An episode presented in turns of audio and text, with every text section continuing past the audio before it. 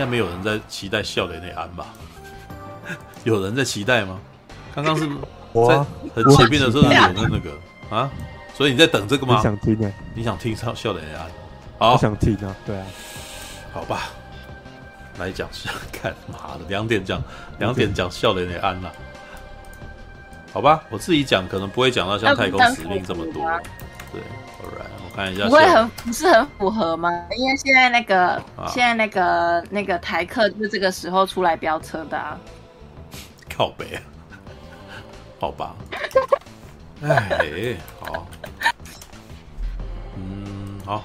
笑脸也安了。请问一下，里面有飙车吗？还是没有？没有，里面没有。呃，里面有不戴安全帽骑摩托车，但是没有飙车。对，好，好。Okay. 这个也许那个什么，搞不好那个苹果会很有感觉，知道啊，一九九零年代初的台湾，两名十七岁的北港少年阿国跟阿多啊啊，正日流连于撞球室，在阁楼内吸食安非他命。杰哥呢，因为老大被杀，回乡找阿国与阿兜仔助他报寻仇。仇家虽然被枪杀，但杰哥的伙伴神经镖却中弹不治。两名平常只会打架呛虾的少年，初次见识喋血，大受震撼。但杰哥交给他们两把手枪，却因此改变了他的命运。阿古和阿兜手中有了枪，让他们意气风发的青春越发膨胀。在一言不合就开打的冲突之间，他们意外抢到一批毒品及散弹枪，却也卷入了黑帮追杀的不归路。两人逃离北港，前往台北寻求杰哥投标哦投靠，在。五光十色的都市里，他们享受了快意当前的张狂刺激，却浑然不知在吞云吐雾之间，现实的残酷、残酷来得猝不及防。少年蒙尘的青春已注定提早画下句点。好，看一下，哦，关于《少年的安娜》全新四 K 修复版，由侯孝贤监制，徐晓明执导，已故制片张华坤出版的《少年的安娜》。适逢问世三十周年，经国家影视厅中心启动数位修复计划，金马摄影大奖大师李平冰、剪接大师廖庆松为本片底片调光调色提供专业指导。录音师杜笃之将当年他录制的本片 DAT 母带再重新数位混音成五点一声道，让这部当年国片首次采用杜比音立体音效的作品，能够在今日放映影厅更先进的硬体设备下，首度完整体验当年无法呈现的音色。台湾新电影推手焦雄平则为本次修复版片头撰写纪念张华坤制片的中英文献词。好，有人看过这个吗？有人听过吗？笑脸的安娜听过。好，我得说哦，笑脸的安娜是我在是是不是那个、嗯、呃那个谁作曲的？林强有作曲吗？嗯、有啊，是林强林强不止不止林强啊。五百罗大佑都有啊，对哦，对，你可以去，你可以在网，因为我是 YouTube 上找到原声带啊，对啊，嗯，因为你因为我是听到，我是有看到什么什么是林强林强作曲还是什么的，然后我才知道这一部片，可是我还没看到这一部片。哇，这个这部片事实上我有印象，在我国小的时候呢，笑脸的安娜甚至有。我不知道你们有不知道这种东西啊？以前那个我们孩子的时候会收集那种那个什么，他会给你有在卖那种画那个什么明星偶像卡。呃，不是，那个他会卖你一本那个册子，然后你可以去买那个呃一包一包的，然后一包一包里面会有那种小小的那种那个什么剧照，然后那些剧照可以拿来集在那个什么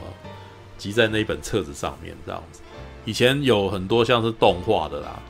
然后还有那个什么，或者是太空战士，我有啊。对，然后呢，我印象深刻，就是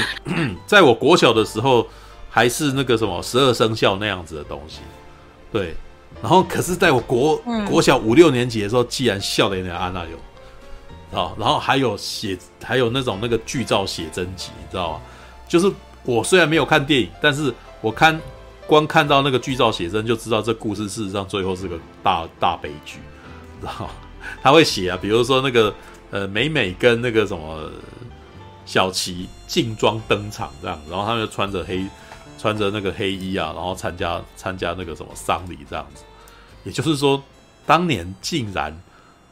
哎，虽然它是一部青少年黑帮片，但是却竟然那个什么，在小学啊。就可以看得到这些东西，知道？就是而且还是我们的那个什么，嗯、还是我们电影周边的，知道吗？所以我小时候就有这个印象。然后那一段时间我还记得，因为我是小学生，小小最小的时候，事实上就已经看过严正国的那个《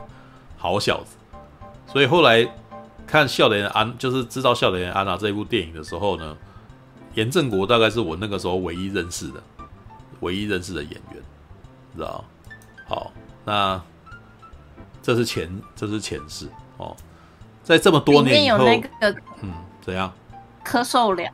有啊，柯受良。小黑，小黑啊，对，但是他大概一他一开始就死掉了，他一开始就被杀掉，就他是高杰的大哥。故事在一开始的时候是高杰在台北那个地方跟人家买，就是跟这黑帮交易啊，然后准备一一批那个黑枪。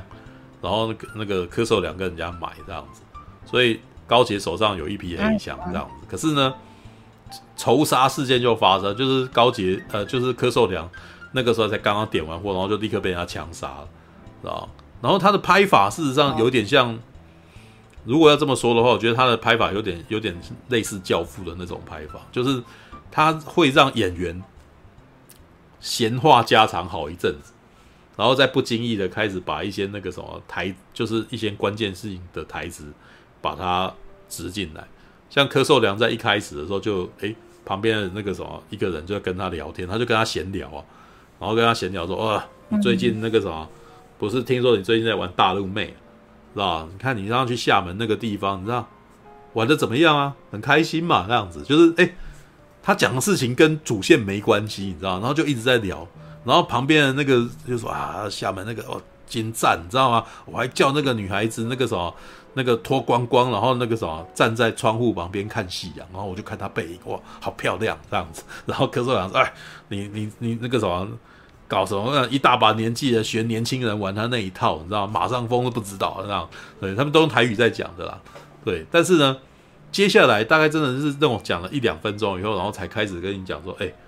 啊那个货怎样？过来点一点这样子，哦，对，那个才是他要的，你知道吗？那个中间的重点才会跑出来，你知道？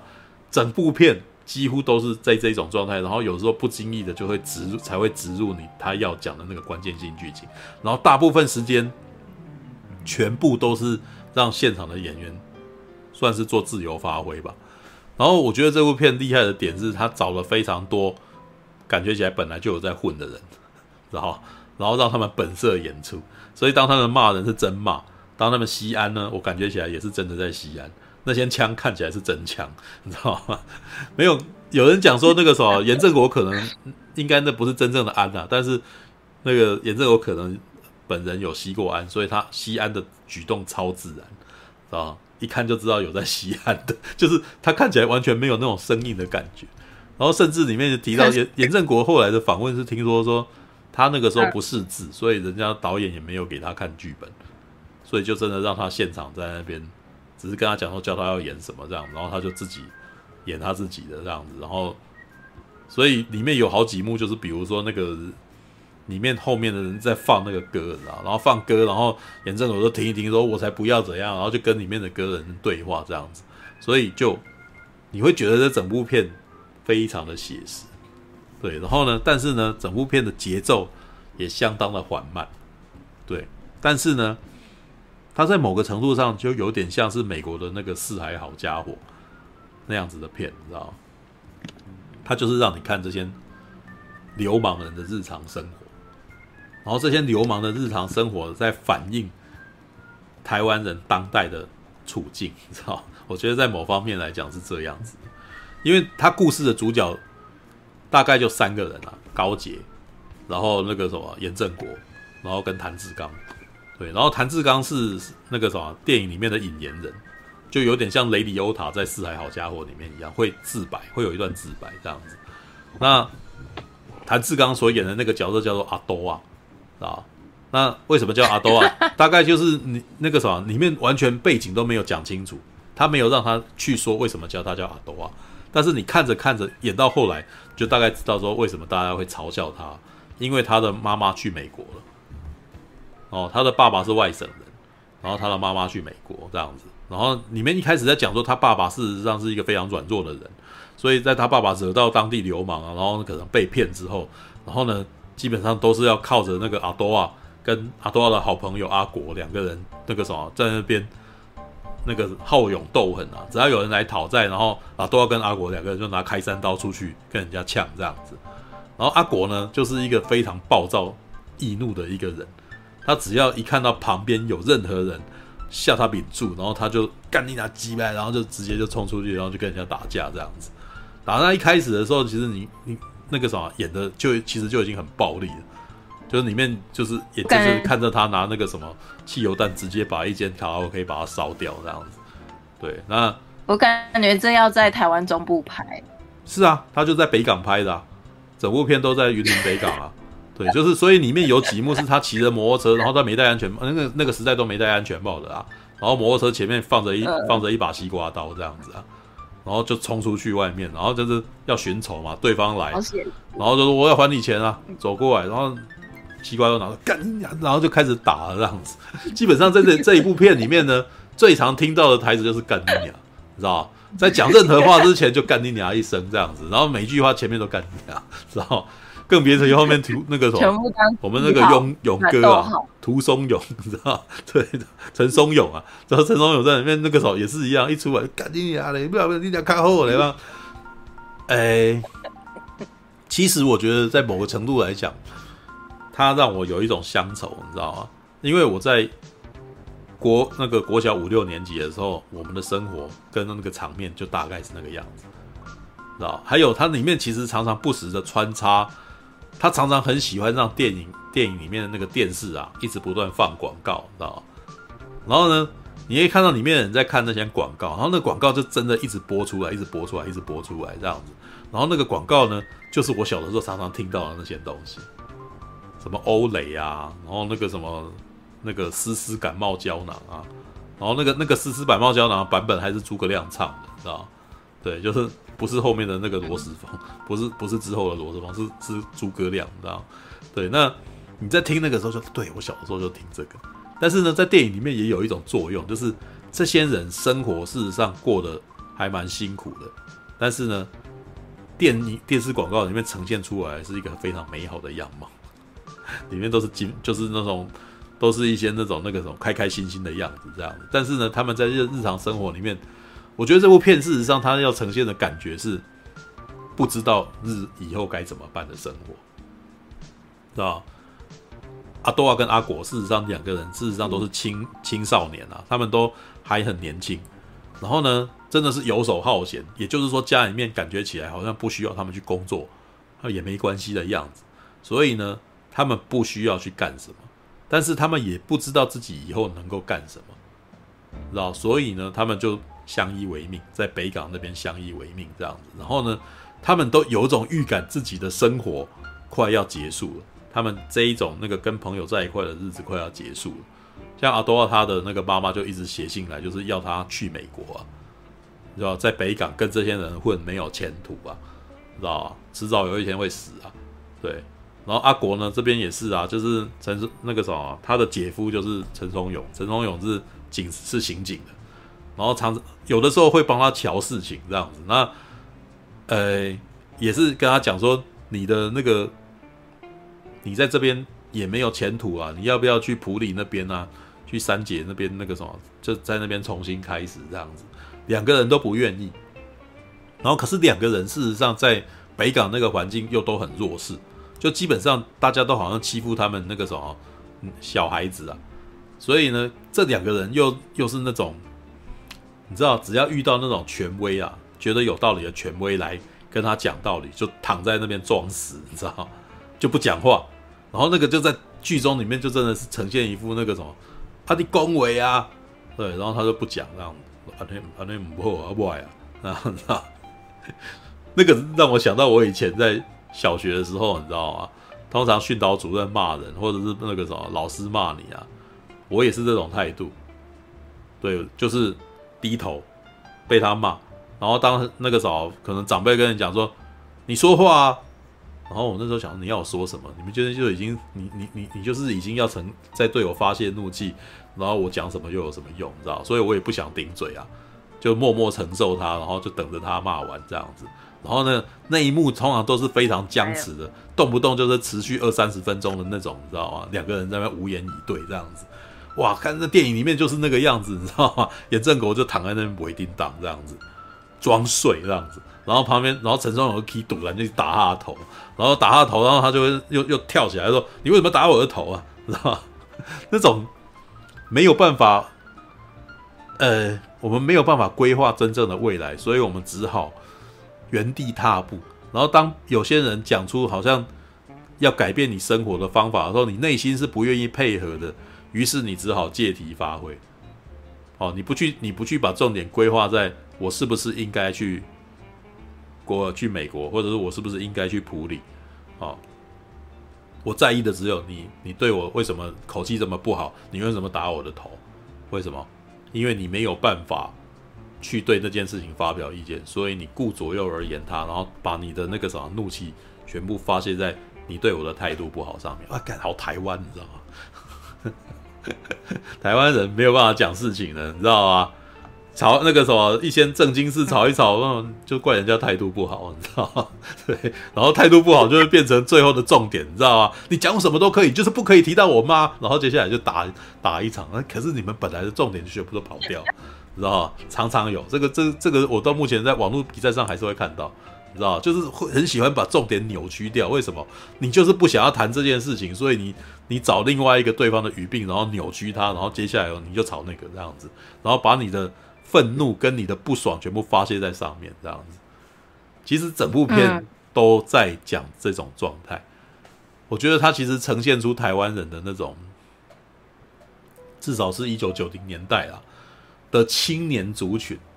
为什么要讲青年族群？你知道，因为写这个故事的徐小明是当年当代是青年，然后我觉得他们当代的青年在写这个故事的时候，他虽然说是在写青少年，但是他其实在写他们自己的愤怒啊。为什么？他们是知识分子，他们觉得我们不甘于现状，但是呢，当我问你这个世界上你要该怎么走的时候，你也找不出一个所以然来，所以你一直不断的把怒气投射在。是很多事情上面，所以这部片我其实看到非常多都是在生气，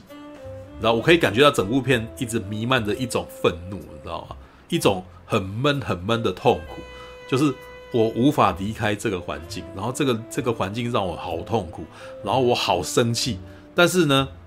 你要找出解决方法吗？我不知道怎么解决这个方法，我也不想离开这个地方。为什么？因为我的朋友在这里，我不想要离开他。所以虽然这个地方很痛苦，我还是留在这个地方，为了我的朋友啊。然后我的朋友可能会要求我做一些很危险的事，我可能会很不安，但是我还是跟着他去了。因为像高捷啊，这这部片里每一个人都是这样子啊。他们高杰啊，然后迪格那个什么阿国啊，然后那个阿多啊，都一样哦。就是你遇到事情，然后接下来你想要去报仇，你想要去报仇，你自己一个人不行，所以你就绕，你就找你的朋友。然后你的朋友可能已经从良很久了，哦，然后呢，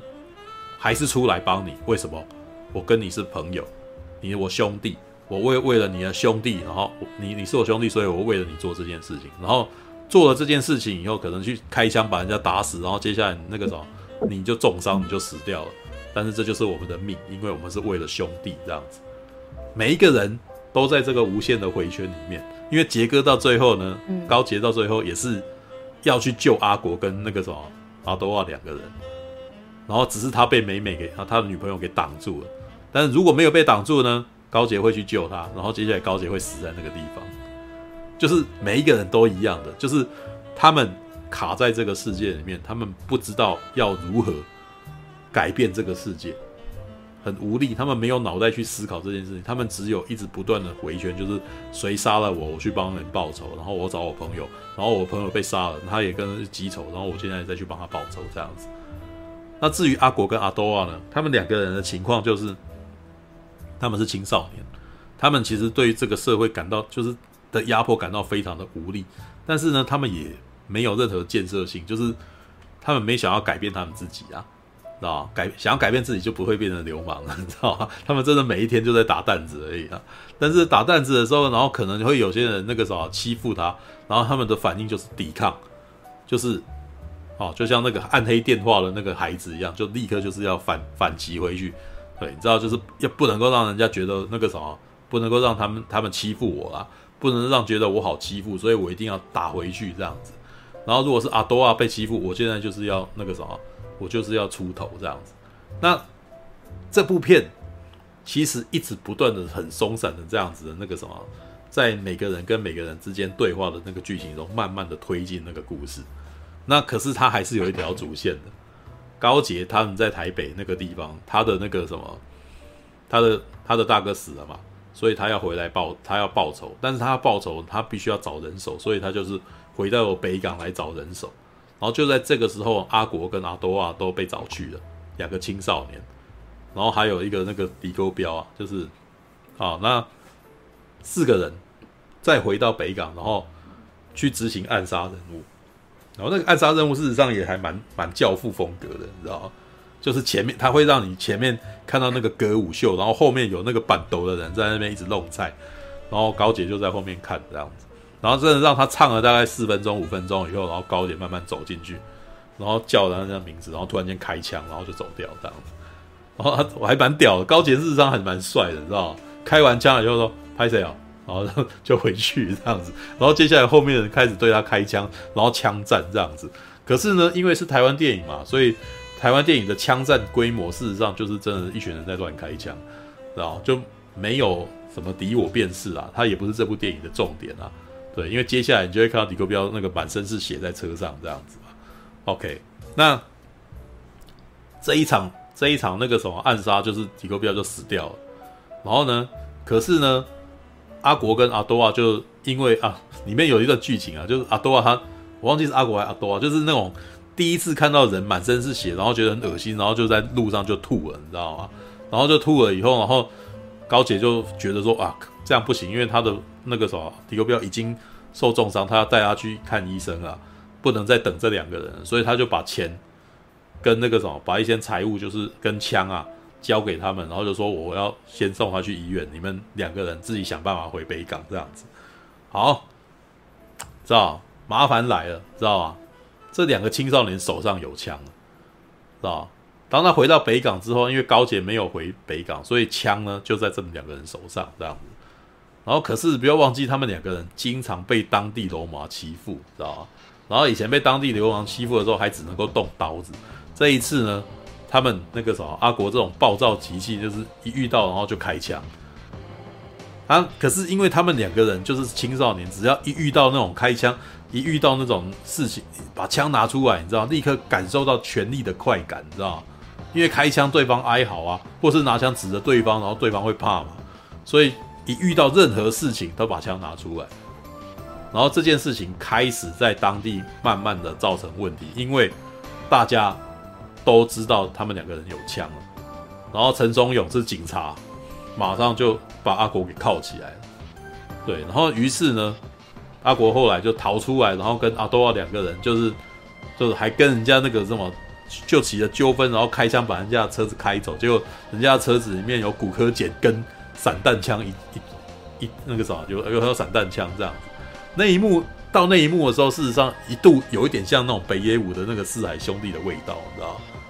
两个孩子看到散弹枪超高兴的，然后那个什么，两个人就在那边开枪玩枪这样子，然后里面还设计到阿国在那个什么大风底下，然后把他的衣服张开，然后在在那个什么站在那边，然后他的那个什么在在假装自己有翅膀这样。那一幕事实上你会发现这两个两个流氓孩子，他们在那一刻就是像孩子一样天真开心，你知道拿到那种枪，然后开枪很好玩这样子。哇，那个那一幕事实上还蛮那个，就知道 北野武里面有一幕，四海兄弟也有一幕啊，几个流氓然后在海边那边踢球，然后在那边玩，然后这时候音乐非常的那个浪漫，你知道吗？哦，原来那个好勇斗狠的流氓之间，竟然拥有童真的那一刻，这样子。对，但是呢，在少年的安娜的故个故事里面，这两个人无时无刻你都可以感觉他们就是个孩子，那最后最后的故事，事实上他们跑到台北去了，就是想要投靠杰哥，你知道？但是投靠杰哥的过程当中，你知道我们阿国又惹事，知道？里面有有好几幕是把那种那个什么台北的那种计程车司机的那个什么呃结帮派结伙啊，跟那个什么那台北的弹子房里面的那个什么电动玩具店啊，还有那个卡拉 OK 店的那种那个什么文化，全部都把它哦都把它拍出来，你知道？会让你觉得哇，看因为台北的一九九零年代就那个样子，知道？对，然后呢，好到那个地方一样啊，阿国跟人家撞球撞一撞，那那个什么，因为他其实就是个。他一看就是个国中国高中生啊，然后现在现场的人那个真的就是喜欢喜欢酸他，你知道？动一动心情又不好，妈枪又拿出来对空鸣枪，你知道？这一对空鸣枪那个什么，大家都吓到，然后那个他们把场子又搞乱了，然后就只好搭上计程车逃亡走掉。这样，当他逃亡走掉的过程当中，哇，我觉得那一段的对话真的是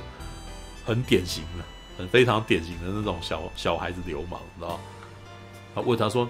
哎、你怎么你怎么可以在这个地方开枪？那个女孩子小七就跟他讲，你怎么可以可以在这个地方开枪嘛？那个地方那个什么也是我跟人家股东合资做的。然后你们是好不容易上台北一阵子，我也是想说要跟你玩啊，带你们去玩玩的地方啊，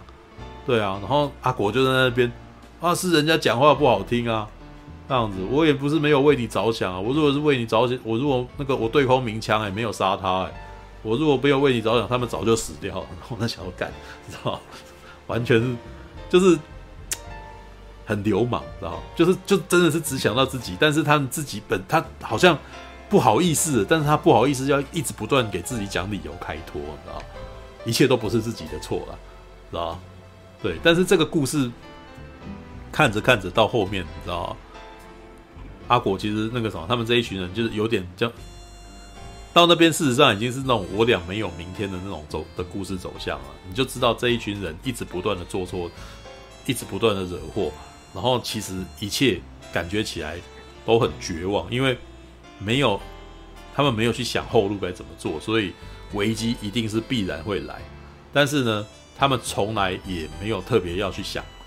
他们只是想要拥抱那个那一瞬间的快乐而已。整部电影事实上他们都。这两个孩子都一直在享受那个一瞬间的快乐，把枪拿出来呛虾很爽，然后开枪很开心，然后那个什么，哎，骑摩托车开车，然后在那个什么，在丰都那边，然后被风吹很开心。对，人生很短，我也不知道明天会怎样，但是我现在要享受我这一刻的快乐。然后整部片就是这种味道，知道吗？然后我。昨天还在想啊，就是如果你要把这几部片那个串起来的话，美国有四海好家伙，香港有神港奇兵，那如果在台湾的话，大概就是笑脸的安娜啊，对，因为笑脸的安娜事实上在香港不是古惑仔吗？不是古惑仔吗？古惑仔他们还有，就是还知道要，就是应该说他们还有他们的生活，他们的组织，他们有办法解决这个问题，你知道吗？神港骑兵就真的是亡命之徒。哦神港骑兵就是一群，他的故事在描述一群从那个广东那边，然后到了香港，打算要做一个案子，然后做一个案子回来，然后可以那个什么，可以抢到一些东西，然后回来以后，然后给家里面的人大家分一分这样子。我还我我还记得我在看神港骑兵的时候，我那种那那种感情感觉很特别，你知道，因为他们在出去做案子之前。然后里面竟然还看到他们家奶奶在拜拜，你知道吗？然后拜拜是说希望这一家这一家出去，让他们可以那个什么平安回来。他他们家奶奶知道他们要出去干什么，你知道吗？知道他们要出去给人家抢银楼，然后什么的，但是他们还是拜拜。为什么？他要去去抢这一单回来，他们这一家可能才有东西这样子。哇！其实这这完全是犯，就是他们没有什么法治，就是就是就是出去要去犯罪的。然后他们家里面也知道他去犯罪，可是还还希望他们保佑他能够平安这样子，知道？其实，在某种情况下，笑脸安娜也差不多，只是笑脸安娜跟古惑仔的差异是，古惑仔他们找到一个人生，他们其实有，他们其实是可以过日子的，你知道？而且是还走得很浪漫，然后，但是笑脸安娜这几个人，我其实都就觉得说他们。每个人都很痛苦，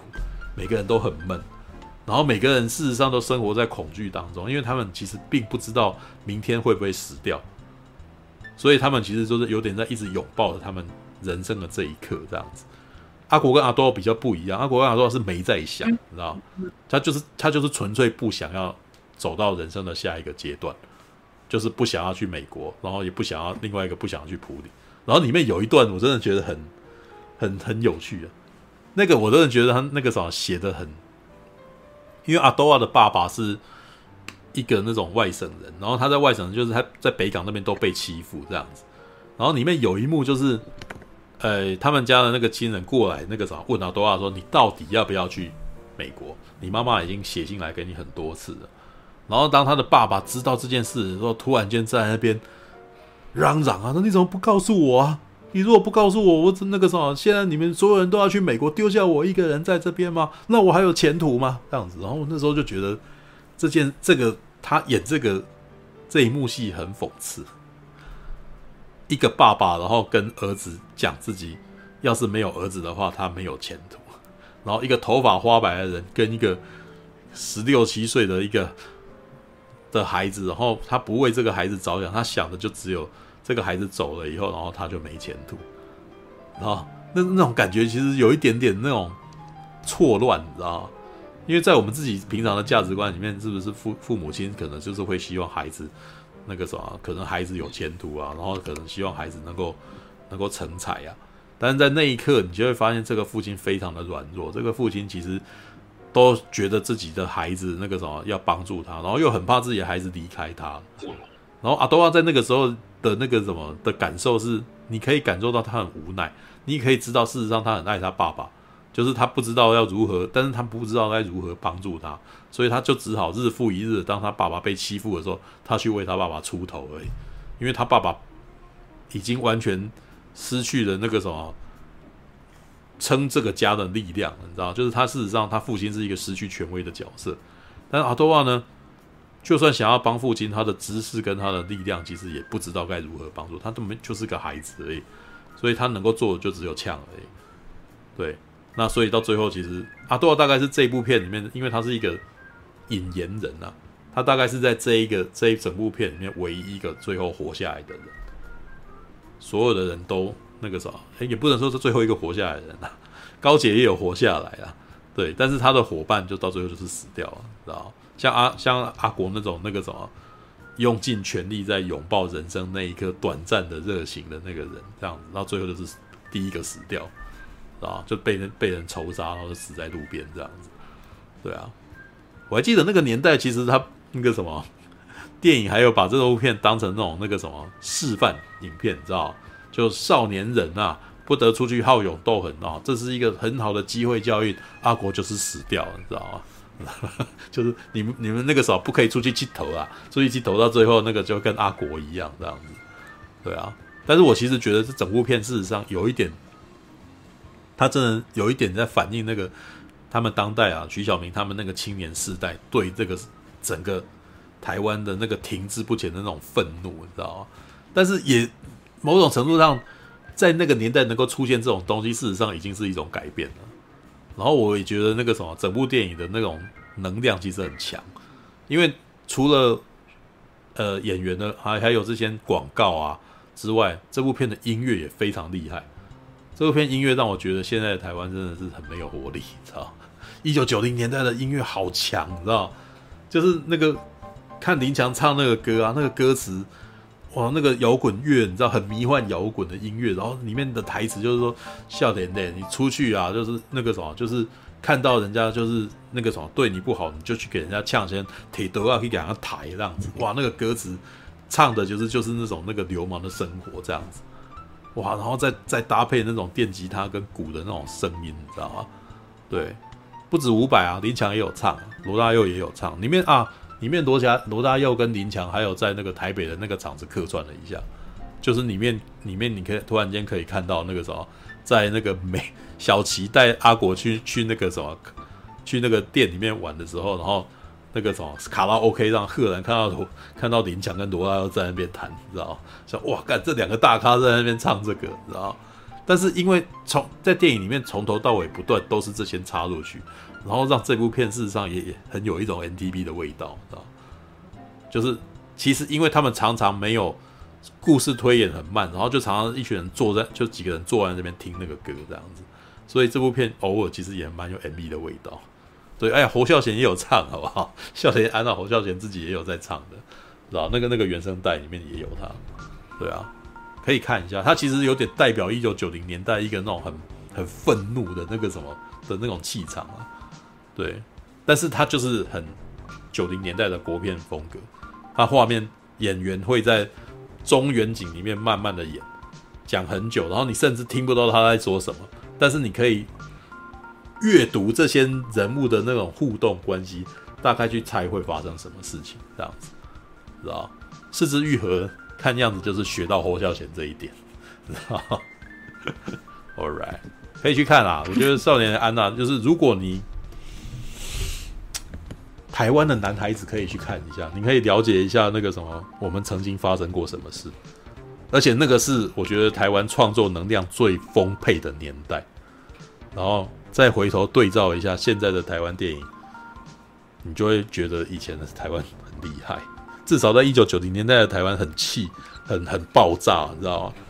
然后我觉得美国从呃台湾从那个六零年代、七零年代到九零年都还蛮厉害的。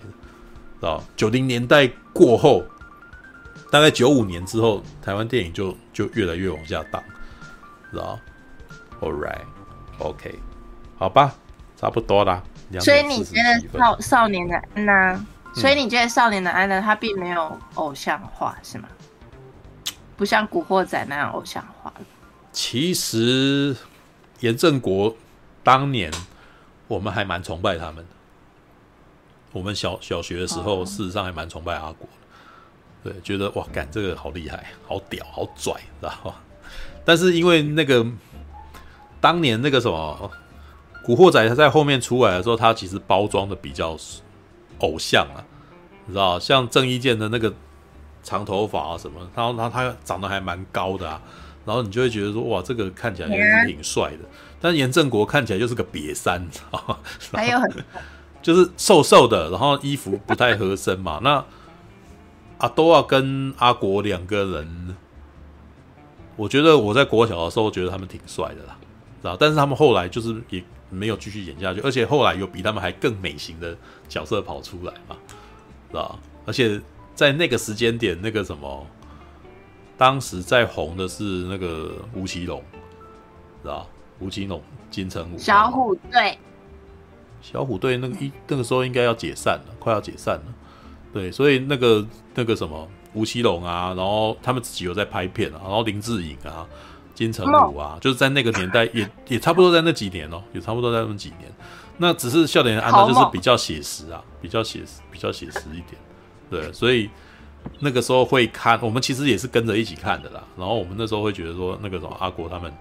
也蛮屌的啦，对啊。Alright，只是没有那么偶像化，就对了。OK，好呗。边嗯嗯，个留言有人在问啊，说这次修复版嗯起来有没有一样的感觉？什么叫有没有一样的感觉？就是那哎、欸，你当时有看原版吗？没有，当时上映的时候没有没有，因为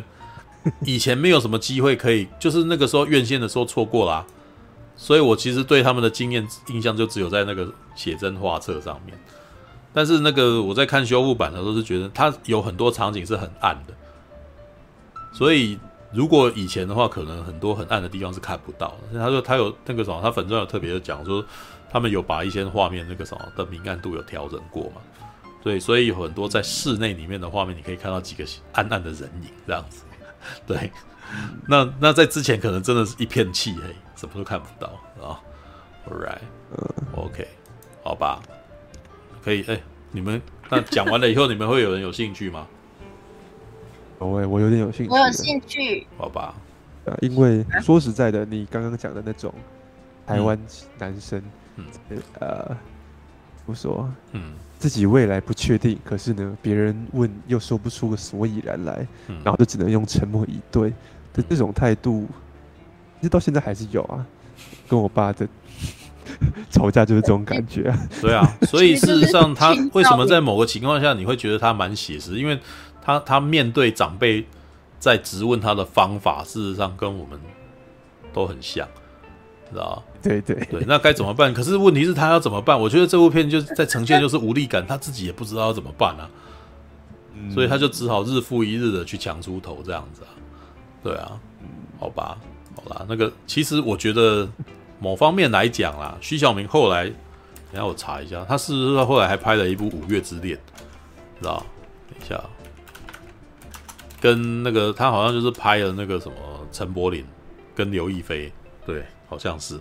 看一下，焦雄平之极光电影。虽然五呃徐小明他这一部啊《五月之恋》是偶像片，但是他在某个程度来讲，他在讲陈柏霖这个角色是有一点像阿国的，知道、哦、对，里面有一段那个什么那个五月天的那个，因为我记得那个陈柏霖在里面演的那个角色是。怪兽，哎、欸，是怪兽吗？还是那个什么？忘记是谁的孩子？啊，谁的弟弟啦？对啊，看这边竟然什么都没写，真烦，好好讨厌。找资料竟然找不太到，啊。呃、欸，阿磊哦，石头的弟弟啊，就五月天石在在那个电影里面是演石头的弟弟，然后里面他在就是帮他架官方网站。如果以今天的概念，就是粉砖小编，知道？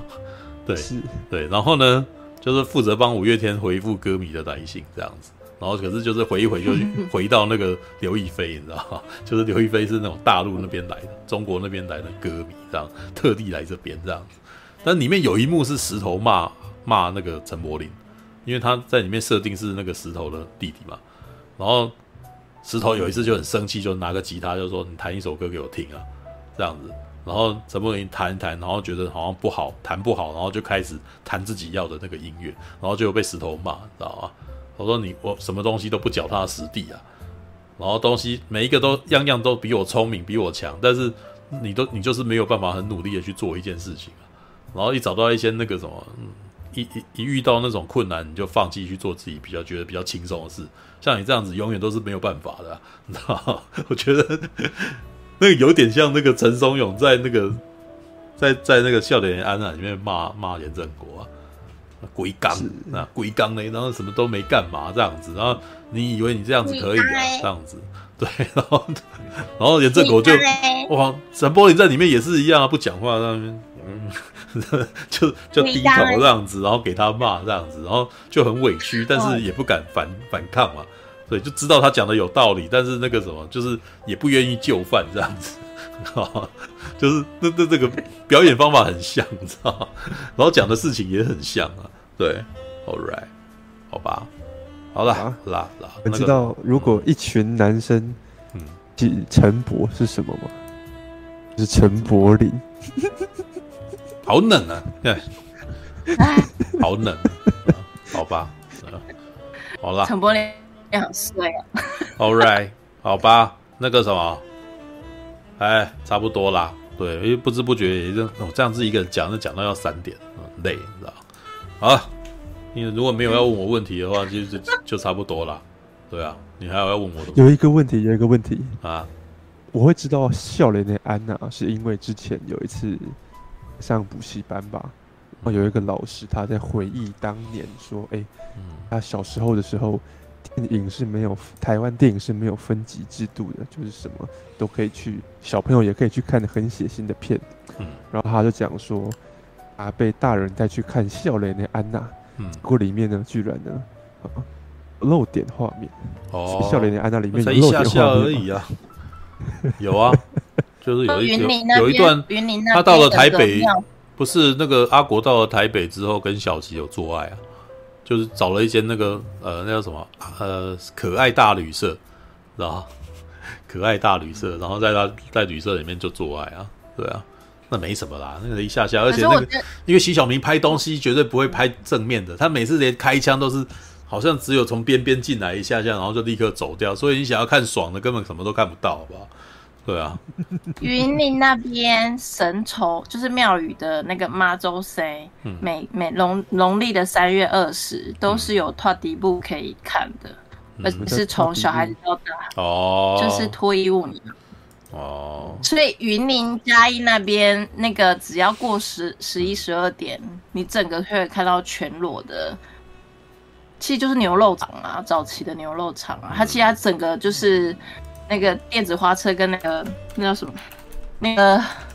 反正就是嗯，那卡车打开那个叫什么？等下我想想，就电子花车。反正钢管钢管就是哦，OK，就电子花车。还有一个笑脸的安娜跟蒙甲有什么不同？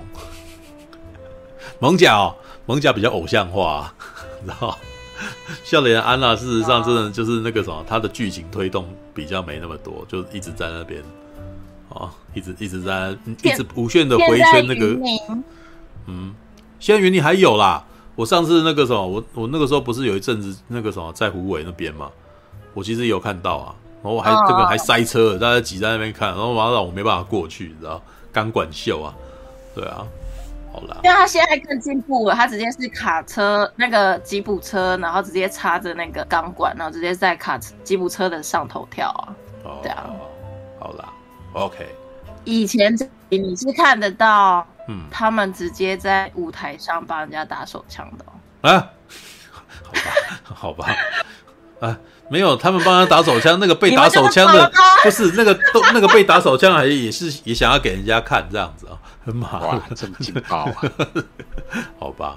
，All right，好吧。对，就整个阿公阿伯他们全部都到电子花车上面，然后就主持人开始。开始，然后就会有那个钢管舞女郎，然后他说啊，然后那旁边的主持人说耶嘞耶嘞，然后然后就会开始就是呃，那阿北就会说上去就说啊，你哪位公姐，你赶快用钱哦，反正就是在，反正就是全部的东西，就是什么都。我在小时候我就看到，然后我们全部的小朋友都还可以爬到那电子花车上面，然后有时候还跟他们被摇来摇去这样子。我我觉得呃电影这个还不够直接，那个那个花迪布就超多这个表演画面，可以从小到老的你知道参与好吗？你要在电影里面，就是、然后要演到人家愿意出来做，在在做那种事情也没那么容易了，你知道对，而且。刚听完重点就是哦，原来苹果小姐还记得她小时候还是小女孩的时候，在电子花车旁边哦，看着一个脱衣舞娘帮一个老人打手枪，然后可能还印象那个手握着老老的屌的那个画面这样子。没有啊，这如果有看过，应该很冲击啊。对啊，好了，不会拍出那个。原来他们不会让我们看到他，可是你就可以看到那些脱衣舞娘，她直接伸手。他真的直接伸手，然后全部的整个村的村民都在看，就是你会发现，嗯、呃，很好笑么的直接，好吧，All right，好了，差不多了，我要去尿尿，第二次尿尿，好，晚安了，大家下个礼拜再见了，下个礼拜应该就雷神索尔了，OK，好了，希望你们下个礼拜看完少年笑脸也安了，可以再来聊，对啊，好吧。拜了，拜了，拜了，晚安，拜，晚安，晚安。晚安，战士，